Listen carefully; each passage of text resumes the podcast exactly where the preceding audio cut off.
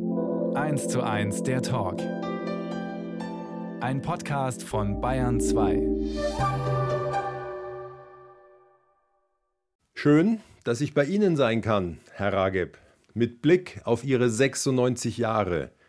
Wären Sie lieber gerne noch mal 66, 46 oder 26? Naja, 26 war ganz schön, ja. Hatte ich nichts dagegen. 1 zu 1, der Talk auf Bayern 2. Norbert Joa im Gespräch mit Osman Rageb, Schauspieler, Synchronstimme und Jahrgang 1926. Und dürfte einigen bekannt sein auch als Hatschi Halef Oma oder er war zu sehen im Vierteiler Holocaust oder bei der Schnellen Gerdi oder bei Schindlers Liste hat er mitgemacht. Zu alledem kommen wir noch. Aber erstmal ins Hier und Heute, in Ihre Küche im Münchner Süden. Wer im Mai 97 wird, wundert er sich, wie schnell die Zeit verging oder empfinden Sie es als langes Leben? Es geht erstaunlich schnell vorbei. Ich habe nie daran gedacht. Bin erstaunt, dass es 100. Ich fand der 100 sehr hohe Zahl. Allerdings. Und wir haben einen sehr guten Freund in Nizza. Meine Frau kommt aus Nizza. Der ist 100 geworden. Und die haben mich ihn besucht. Und es war an seinem 100. Geburtstag. Und ist am nächsten Tag gestorben. Er wollte sie unbedingt noch sehen. So ist das. und als ich ihn besucht habe im Bett, und da war er gerade 100, ist er aufgestanden mit seiner Tochter, hat ihm geholfen. Und ein paar Minuten später kam er zurück mit Whisky und Soda. Damit ist er über die Ziellinie. Ja. Welcher Spruch trifft es denn besser? Von Blackie Fuchsberger? Altern ist nichts für Feiglinge? Oder von Philip Roth? Das Alter ist ein Massaker. Ein Massaker? Nein, das erste war besser. Altern ist nichts für Feiglinge. Feiglinge. Ja, man muss vieles akzeptieren. Worauf freuen Sie sich denn an so einem Wintermorgen? Am Wintermorgen freue ich mich nicht, weil ich liebe lieber die Wärme. Mein Vater war Ägypter, meine Mutter war Wienerin und jedes zweite Jahr haben wir Wien besucht, meine Mutter und ich. Wir hatten ein Haus am oberen Stock. Ich weiß noch, dass ich mit fünf, glaube ich, oben guckte ich raus, es war Regen und ich sagte nur, Pfui Teufel.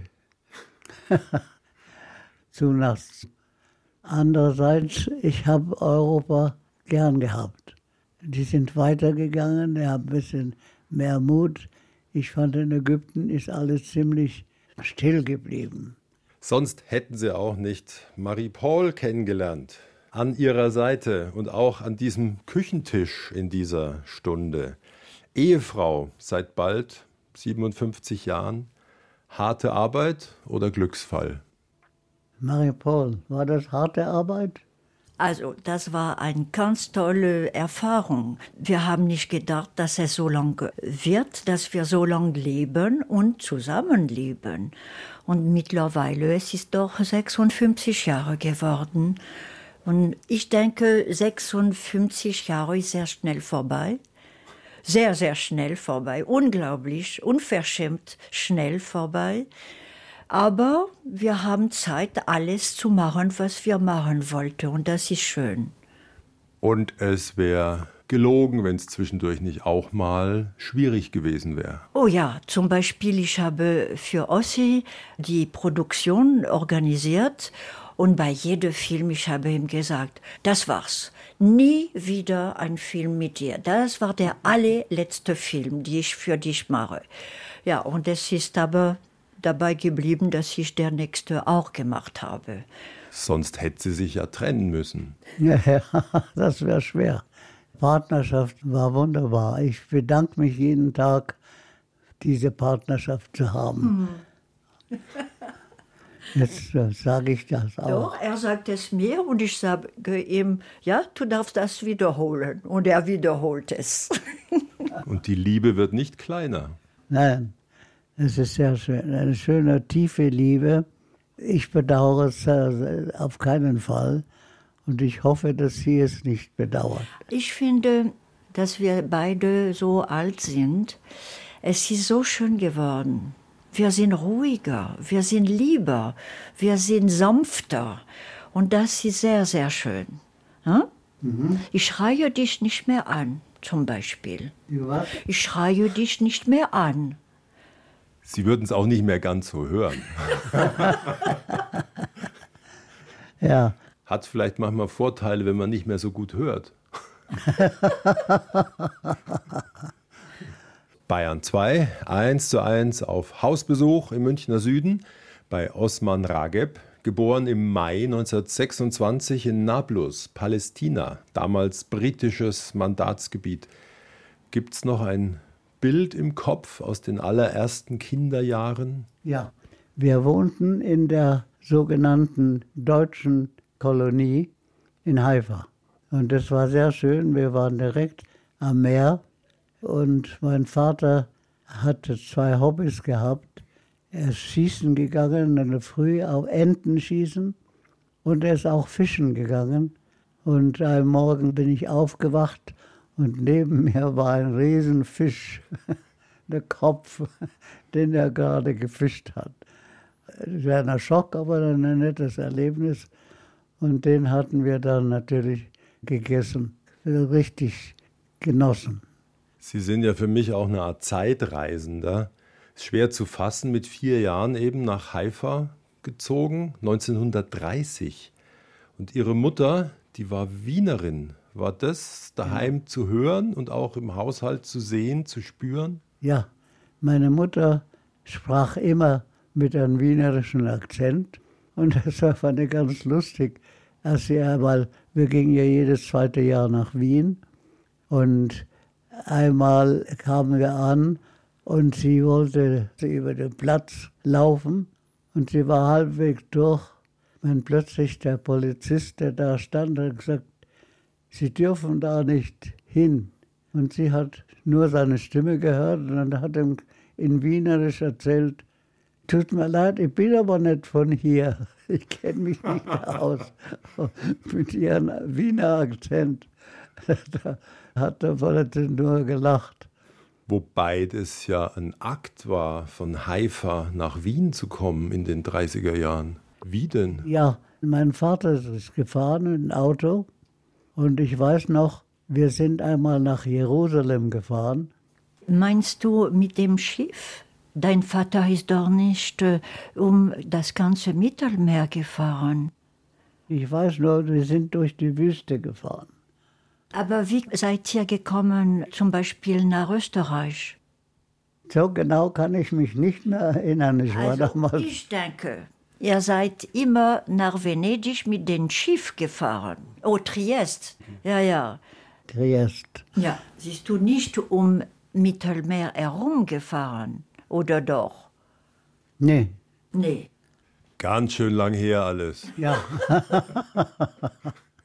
Die Details sind weg. Ich weiß auch nicht mehr so recht, was ich vor 90 Jahren gemacht habe. Also es war übers Mittelmeer mit dem Dampfschiff nach Triest und dann noch mit der Bahn weitergefahren. Man war zwei, drei Tage unterwegs. Richtig, das stimmt. Aber wenn ich so drauf schaue auf ihr Leben in den 30ern in Haifa, eine Villa am Meer, ein Diener, ein Französischlehrer, das war schon Oberschicht. Ja, ja, ja. Mein Vater war, hatte sehr gute Stellung. War bei dieser Dampfschiffgesellschaft Direktor geworden. Wir sind dann nach Alexandria zum Sommer und das war in der Nähe des Meeres. Und ich konnte jeden Tag ins Meer gehen. Und wenn die Mutter Wienerin ist und der Vater arabische Wurzeln hat, wurde Weihnachten dann gefeiert? Ja, wir haben immer Weihnachten gefeiert. Und sind ja. Sie Christ oder Moslem? Ich bin Moslem. Aber sie haben die Feste gefeiert und gesagt, Weihnachten ist Fest, das wollen wir genießen. Und da hatte das Einzelkind Osman nichts dagegen, gegen, gegen Geschenkeberge. Genau. Das war immer eine sehr schöne Sache. Ich habe mich daran gefreut. Und mit elf Jahren, und es ist schwer zu fassen, wir schreiben jetzt immer noch erst das Jahr 1937, geht es nach Alexandria, Ägypten, aufs Victoria College. Haben Sie da auf dieser Schule in der Zeit auch Jordaniens König Hussein erlebt oder Omar Sharif? Omar Sharif, wir waren zusammen in der Schule, Victoria College. Jedes Mal, wenn wir irgendwo zusammen waren, beim Drehen oder überhaupt, habe ich immer gesagt, Omar Sharif ist älter als ich. Fünf Jahre älter. Und das hat ihm gar nicht gefallen. Dafür ist er noch ein Hauch bekannter geworden als Sie. Oh ja, ganze Menge. Und auch wenn Marie-Paul jetzt zuhört, es ist ja verjährt, welche Rolle spielte denn die Tochter des Französischlehrers? Da habe ich mich in sie verliebt. Sie war eine hübsche Kleine, soviel ich mich erinnere, und hat eine leichte Mädchenstimme, das mich irgendwie fasziniert hat. Marie-Paul schaut vergnügt und mütterlich, lange her. ja, ich liebe alle diese Geschichten. Ich finde rührend. Sehr nett. Das war ja um die Zeit ihrer Geburt herum, Herbst 40. Ja, wenn er gewusst hätte, dass er so lange warten muss, eine Frau zu finden. Das, ich weiß nicht, ob du da glücklich gewesen wäre. Wir haben 15 Jahre Unterschied. Also du 14. musst. Ja, 14? Ah, okay, ich sage immer 15. Noch eins drauf.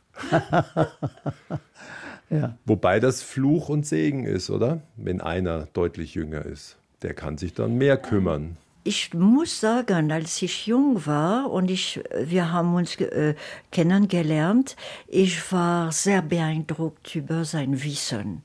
Und das war für mich ganz toll. Es war wie Professor Higgins, vor allem Literatur, Theater, Musik. Unglaublich, was ich durch Ossi gelernt habe. Ja, und vor allem auch Lebenserfahrung. Es ist wirklich schwer zu fassen. Ich rede mit einem, der 13 war bei Ausbruch des Zweiten Weltkriegs. Aber bekamen Sie in Alexandria groß was mit? Ja, ja, oh doch.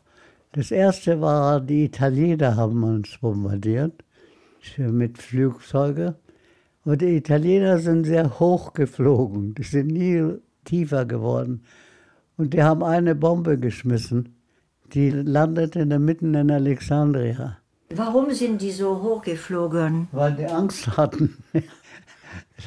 Dann als die Deutschen angriffen, die sind ganz tief geflogen. Traurig aktuell. Und wir reden darüber, über diese Kriegszeiten nach der zweiten Musik. Und die kommt von dem Landsmann von Marie-Paul aus Paris, ist der. Sie sind ja aus Nizza. Und als er das aufnahm, war er 83. Henri Salvador sagt Ihnen was? Ja, sehr. Sein Humor, er war sehr lustig, sehr, sehr lustig. Und auch, er war unheimlich beliebt in Frankreich. Egal, was er gemacht hat, ob er gesungen oder gespielt oder Witze erzählt, die ganzen Franzosen haben ihn abgöttlich geliebt, ja. Und es rächt sich zum hundertsten Mal, dass ich Chemie gewählt habe, damals und nicht Französisch. Aber ich, ich nehme jetzt an, Chambre avec vous Kenne ich nicht. Was heißt das? Ah, Chambre avec vue. Ja, Chambre avec vue. Heißt äh, Zimmer mit Aussicht.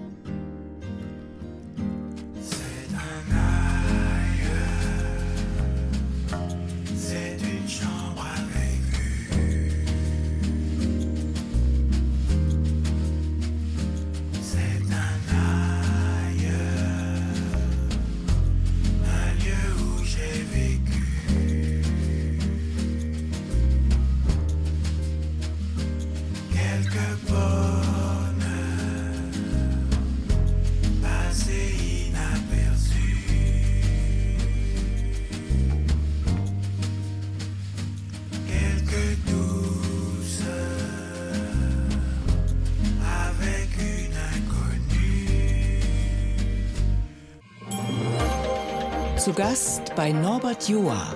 Osman Rageb war auch mal Hatschi Halef Omar. Aber noch sind wir mit ernsteren Gedanken in der Wüste, im Krieg, im Sommer 1942.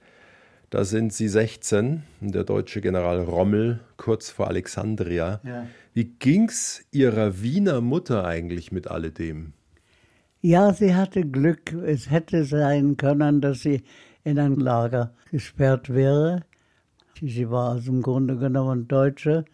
Aber irgendwie hat sie es verpasst. Man hat sie nicht eingesperrt und sie blieb mit uns leben. Ja. Weil für die Briten war sie natürlich Teil des Feindesvolkes. Ja. Generell waren die Deutschen auf dem Weg rein in Alexandria.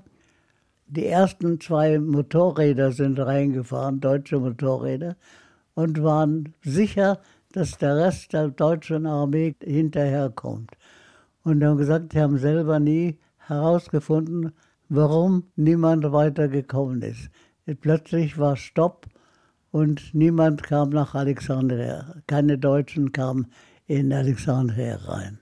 Und im Herbst 42 war ja dann auch Schluss mit dem Wüstenfeldzug. Ja. Und sie sind nach dem Ende nach London, wenn ich das jetzt aber so sehe, Chemie studiert und danach auf die Schauspielschule. Was ist denn das für eine seltsame Abfolge? Ja, ich gesagt, du musst was Ordentliches studieren. Chemie, habe ich gesagt, na ja gut, okay.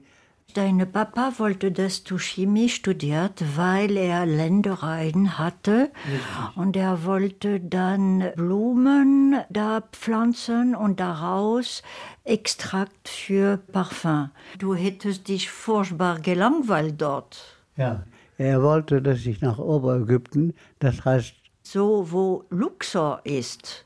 Ja. Wenn die Marie-Paul schon so sehr einspringt, dann springen wir in den vielleicht wichtigsten Tag ihres Lebens, kurz vor Heiligabend 1965. Theatinerstraße.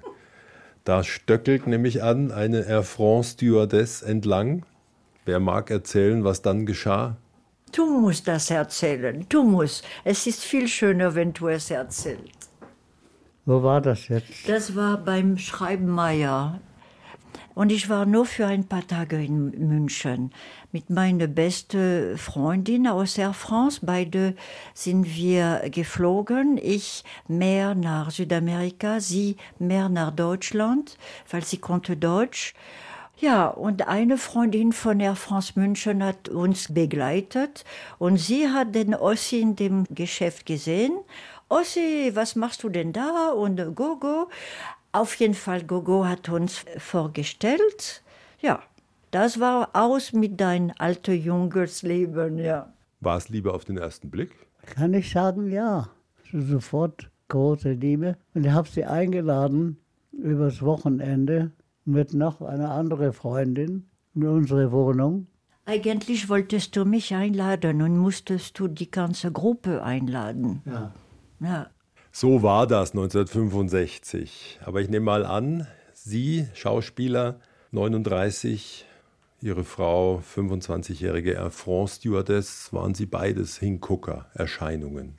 Attraktiv, mein Gott, du warst so schön wie ein Gott und ich war auch nicht hässlich, oder? Aber dann blieb wie viel Zeit zwischen Kennenlernen und Hochzeit? Oh, dreieinhalb Monate. Ja. Eieiei. Ja, ja, ja, ja. Also ich kann mich sehr gut erinnern. Ich habe meinen Eltern äh, angerufen und gesagt, ich habe einen kleinen Mann hier in München kennengelernt. Also ich werde heiraten. Und das Erste, was mein Vater gesagt hat, wenn du diesen Mann heiraten willst, er muss ein ganz toller Mensch sein.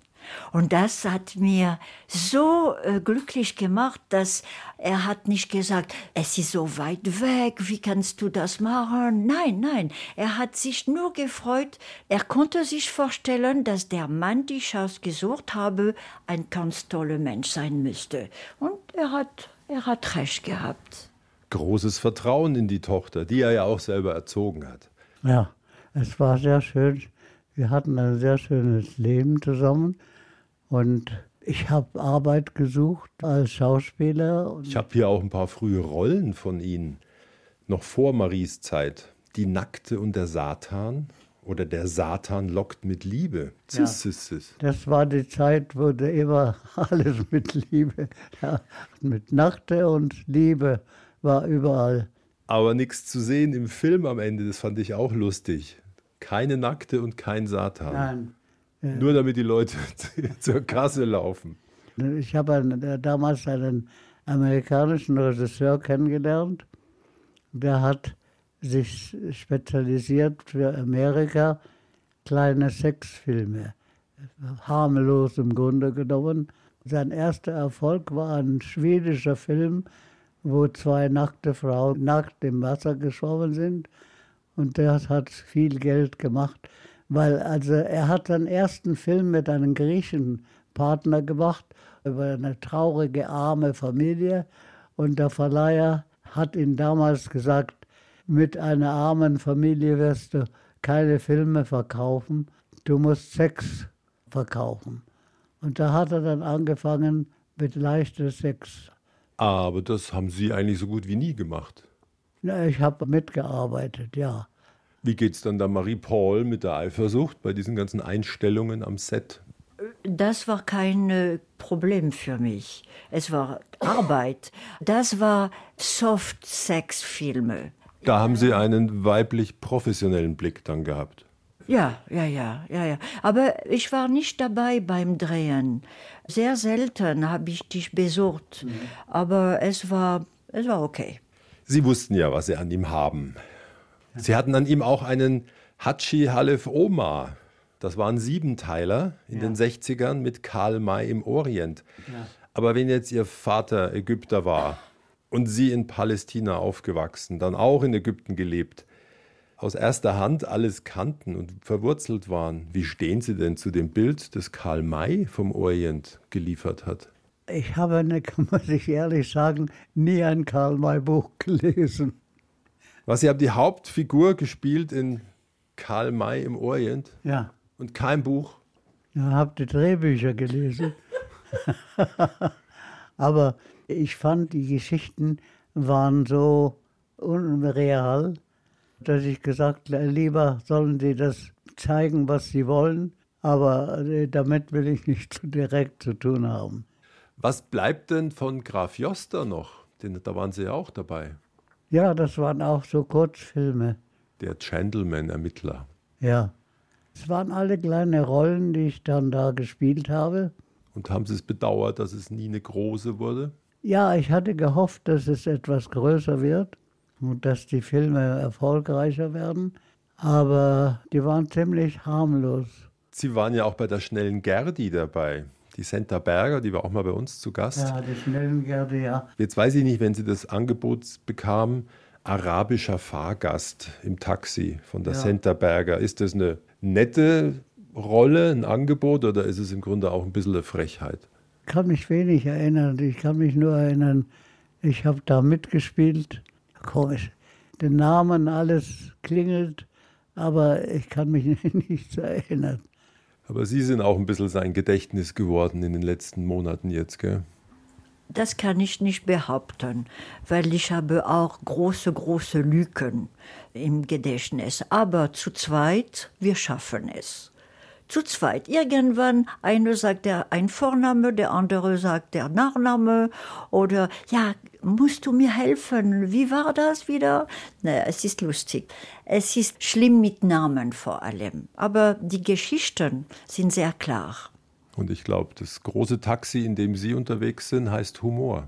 Ja, genau. Das ist unsere gute Seite. Viel Humor. Und wir lachen heute sehr viel. Und deswegen ist der Ossi auch so fit und gesund. Ja, ich, lache gerne und versuche, das Leben nicht so tragisch zu nehmen und genießen und leicht nehmen. Und bis jetzt hat es ja ganz gut geklappt. Eine ordentliche Strecke. Und zum Leichten gehört auch Musik, sich treiben lassen. Jetzt kommt für Sie junger Hupfer, der ist gerade mal 81. Sagt Ihnen Bob Dylan was? Bob Dylan. Ja, aber namentlich, ja. Schon mal gehört. Ja, ja, ja. Aus dem Jahr Ihrer Begegnung. 1965, ein Titel, den ziemlich viele auch schon mal gehört haben.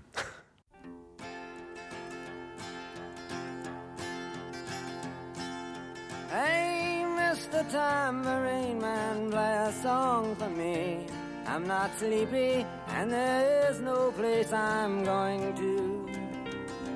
Hey, Mr. Tambourine Man, play a song for me. In a jingle jangle morning, I come following you. Bayern 2, 1 zu 1 der Talk. Und ich bin immer noch und gern auf Hausbesuch im Münchner Süden bei den Ragebs in der Küche. Da sitzt der Osman und seine Frau Marie Paul. Und wie nennt die ihren Mann zärtlich? Chérie. Einfach Chérie. Und Ossi. Ossi. Ja, wir sagen nie Osman. Wir sagen immer Ossi. Oh doch, ab und zu sage ich Osman. Doch, doch. Ja, vielleicht vermehrt, dachte ich mir, seit dem Mauerfall. Haben Sie nicht mal kurz über einen anderen Kosenamen nachgedacht als Ossi? Eben nicht. Und das war sehr lustig, weil wenn ich Ossi, die Leute haben sich umgedreht. Warum? sei- Die waren empört. Wie kann sie der arme Mann Ossi nennen? Äh, Also die haben gedacht, es ist äh, eine Unverschämtheit. Und es ist mir nur viel später eingefallen, Ossi hat man die Leute, die Deutschen aus Osten. Ossi, ja, aber für uns es hat sich nicht geändert. Ossi ist Ossi geblieben und bei äh, amerikanischen Filmen sehr viele Leute haben ihn Oz genannt. Oz, like a Wizard of Oz. Es war nicht scharfes S, sondern Z. Ossi. Ossi. Ich musste mal in Berlin eine kurze Dialogregie führen. Das war für Chabrol, Dr. M. Und da haben wir gehört, die Mauer fällt, ist gefallen und wir sind zusammen zur Mauer. Und eine hat mir einen Hammer geliehen, aber kurz, weil die wollten alle den Hammer leihen. Und ganz kurz habe ich so verrückt drauf gehammert und es kam nur ganz winzige Stückchen noch raus. Aber es ging in jedem Brief zum Weihnachten an dem Jahr. Das war neulich vor 33 Jahren. Ja, Zeit vergeht. Ja. Ja. Bei Osman Rageb, geboren im Mai 1926 in Nablus, Palästina, damals britisches Mandatsgebiet. Ja. Was war denn Ihre Rolle in diesem legendären Vierteiler Holocaust von 1979? Du warst erstmal der Dialogue Coach beim Drehen. Und da haben wir Meryl Streep kennengelernt. Sie war ganz neu, ganz, ganz neu. Sie hatte nicht der Name, die sie heute hat. Es war eine von ihrer ersten Rolle. Und am Ende von der Serie bist du auch als Schauspieler erschienen. Ganz am Ende vom Film. Was war da Ihre Rolle? Kann mich nicht mehr erinnern.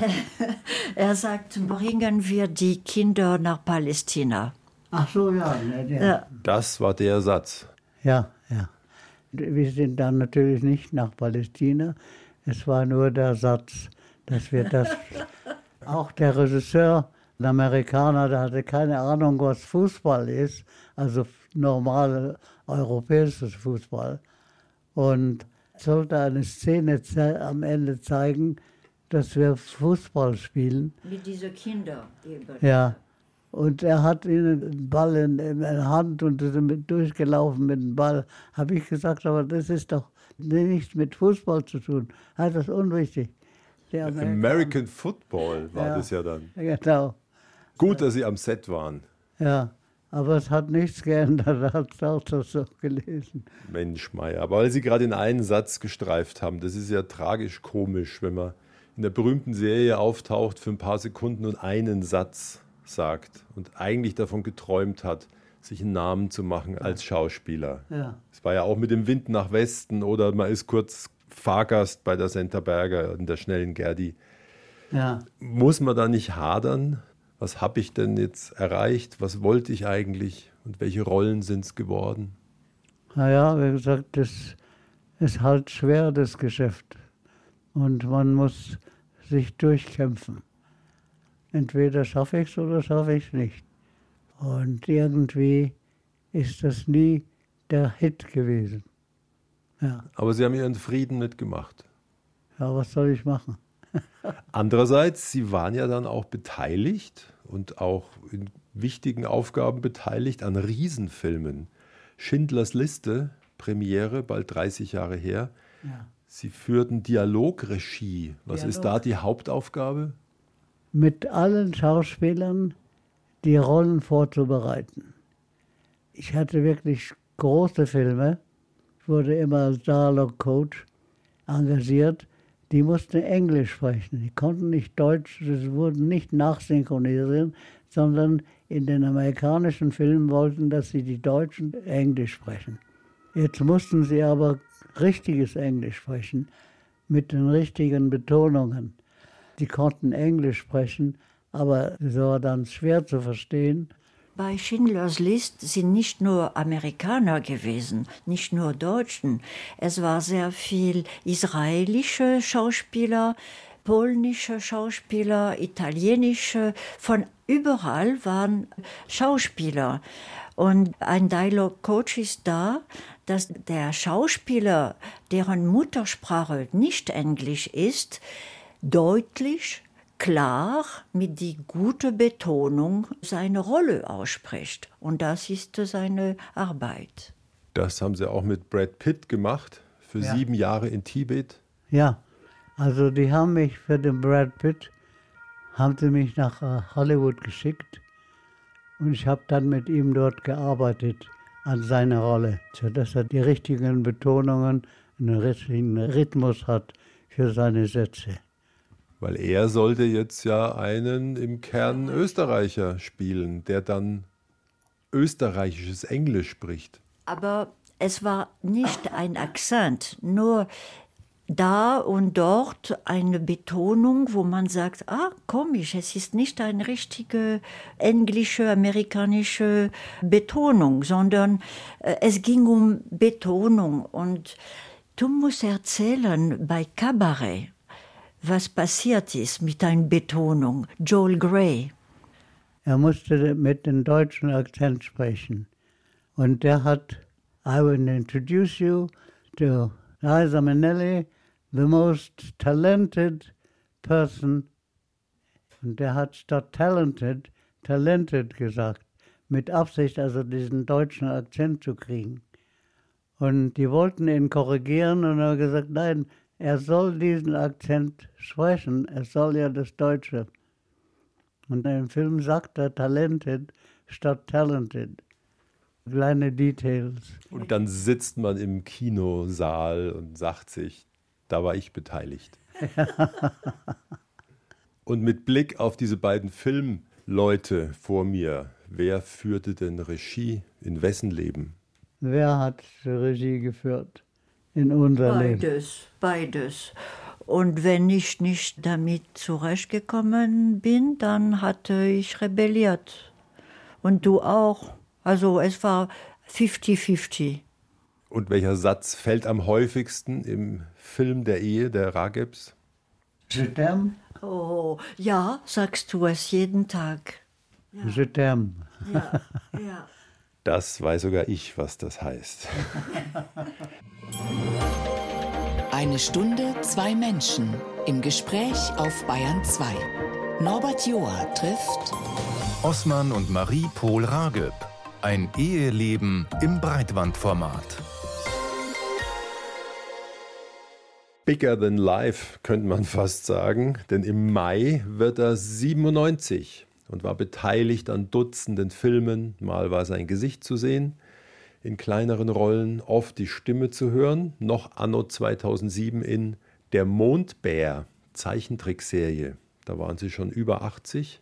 Bei unendlicher Geschichte warst du der Wolf, die Stimme von Wolf. Und der hat einen Satz zu sprechen. Und das ist ein wichtiger Satz. Den habe ich dann in Deutsch gemacht und in Englisch. Also in der deutschen und der englischen Fassung des Films ist die Stimme vom Wolf meine Stimme. Jetzt will ich den Satz aber noch hören. Keine Ahnung. Sagt der Wolf. es ist traurig und lustig, oder? Sie lachen. Ja, wir lachen fast immer. Ja, ja. Aber es ist gut, über sich selbst zu lachen. Das ist die hohe Kunst. Ja, ja. Aber Ihnen fällt dieser Wolfsatz leider auch nicht mehr ein. Keine Ahnung. Ist ja auch schon lange her. Die allerletzte Sprechrolle, ich konnte es kaum glauben, mit 89 kurz bei Game of Thrones. Das ist ja eine Riesenserie gewesen. Können Sie sich aber auch nicht mehr erinnern. Games of Thrones. Nein. War so eine Serie, die relativ populär wurde auf der Welt. Dann brauche ich auch nicht fragen, ob das noch Ihre Filmwelt ist oder ob Sie jetzt noch ins Kino gehen, sich 3D-Brillen aufsetzen, Avatar gucken, solche Sachen. Ja, gehen ins Kino, ab und zu Brille tragen. Das letzte Film, die wir gesehen haben, nur um die Arbeit unseres Sohns zu sehen. Er hat mit äh, was sein Vater macht nichts zu tun. Er macht Special Effects. Und da haben wir uns der letzte Matrix 4 angeschaut, nur zu sehen, was er gemacht hat. Der Sohn Ziad, der hinter uns hier an der Küchenwand hängt. Leider ist er ziemlich weit weg im echten Leben. Ja, er wohnt äh, mit seiner zweiten Frau und die Kinder in äh, Kolumbien, in Bogota. Aber er war da vor einem Monat, ist mit uns eineinhalb Monate geblieben. Und so sehen wir ihn ab und zu, weil sehr oft wird er geholt in Produktionen, die Special Effects machen. Ja, Noch ein wichtiger Rageb hinter den Kulissen. absolut. Ja, Und eine Tochter, die nichts mit Film am Hut hat und vor Tagen 50 geworden ist. Die lebt in Grafrath. Dekoration, Innenausstattung, Illustration, neuerdings ein kleines Café. Puh, ist das eine Tausendsessin. Sie ist einfach genial. Genial. Ich weiß nicht, wie sie das schafft, weil sie hat auch nur 24 Stunden am Tag, aber sie schafft alles. Und drei Töchter ganz toll erzogen. Also, die sind lustig, die sind natürlich, die drei äh, Enkelinnen.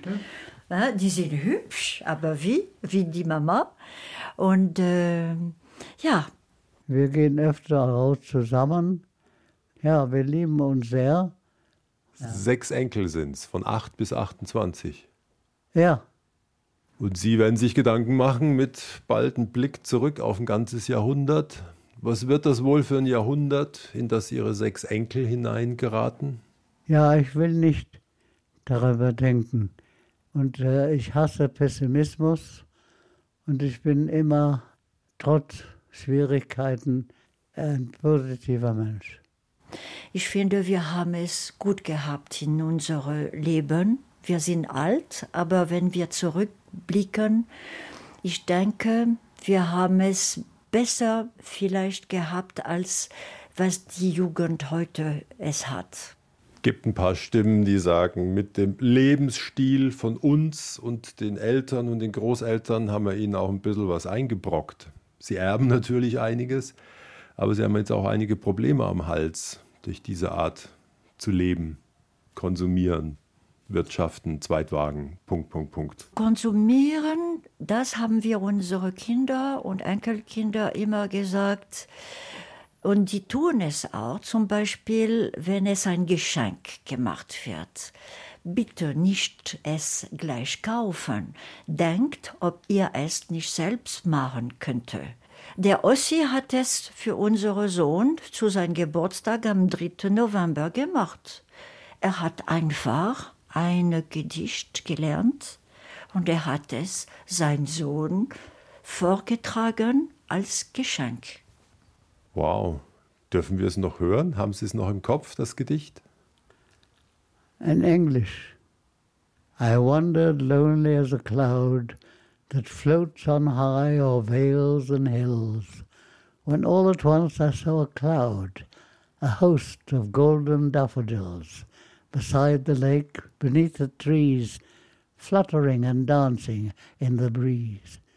Continuous as the stars that shine and twinkle in the Milky Way, they stood in never ending line along the margin of a clay. Wow. Da hat das Gedächtnis aber noch weit getragen. When on my couch I lie, in vacant or in pensive mood, they flash upon that inward eye, which is the bliss of initude. And then my heart with pleasure fills, and dances with the daffodils. Es geht um Natur, um Sehnsucht. Es ist ein äh, Poet von Mitte des 19. Jahrhunderts. Ossi hat es gelernt als Geschenk vorgetragen. Und er musste so viel Zeit nehmen, es auswendig zu lernen. Also für unseren Sohn war rührend und war schon ein der schönsten Geschenk. Aus dem Mund des 96-jährigen Papas, der den 97. vor sich hat im Mai und sie ihren 83. im September. Was soll, was darf noch kommen? Nichts mehr. Also Zufriedenheit und eine schöne Erinnerung an ein schönes Leben, interessantes Leben. Ich habe genug Schönes erlebt und ich habe ja, eine wunderbare Partnerin gehabt. Also ich habe viel Glück gehabt und darüber bin ich sehr froh und sehr dankbar. Und Sie wollen mit einem gewissen sportlichen Ehrgeiz wie Ihr Freund noch den Hundertsten schaffen oder darf's, könnte jeden Tag auch gut sein? Jeden Tag ist gut. Aber versuche ich 100. Warum nicht? Es ist nicht wichtig eigentlich. Es ist nicht wichtig, wie lange wir noch am Leben bleiben. Ja, die Hauptsache, wir sind zusammen, wir haben Kinder und Enkelkinder, Freunde.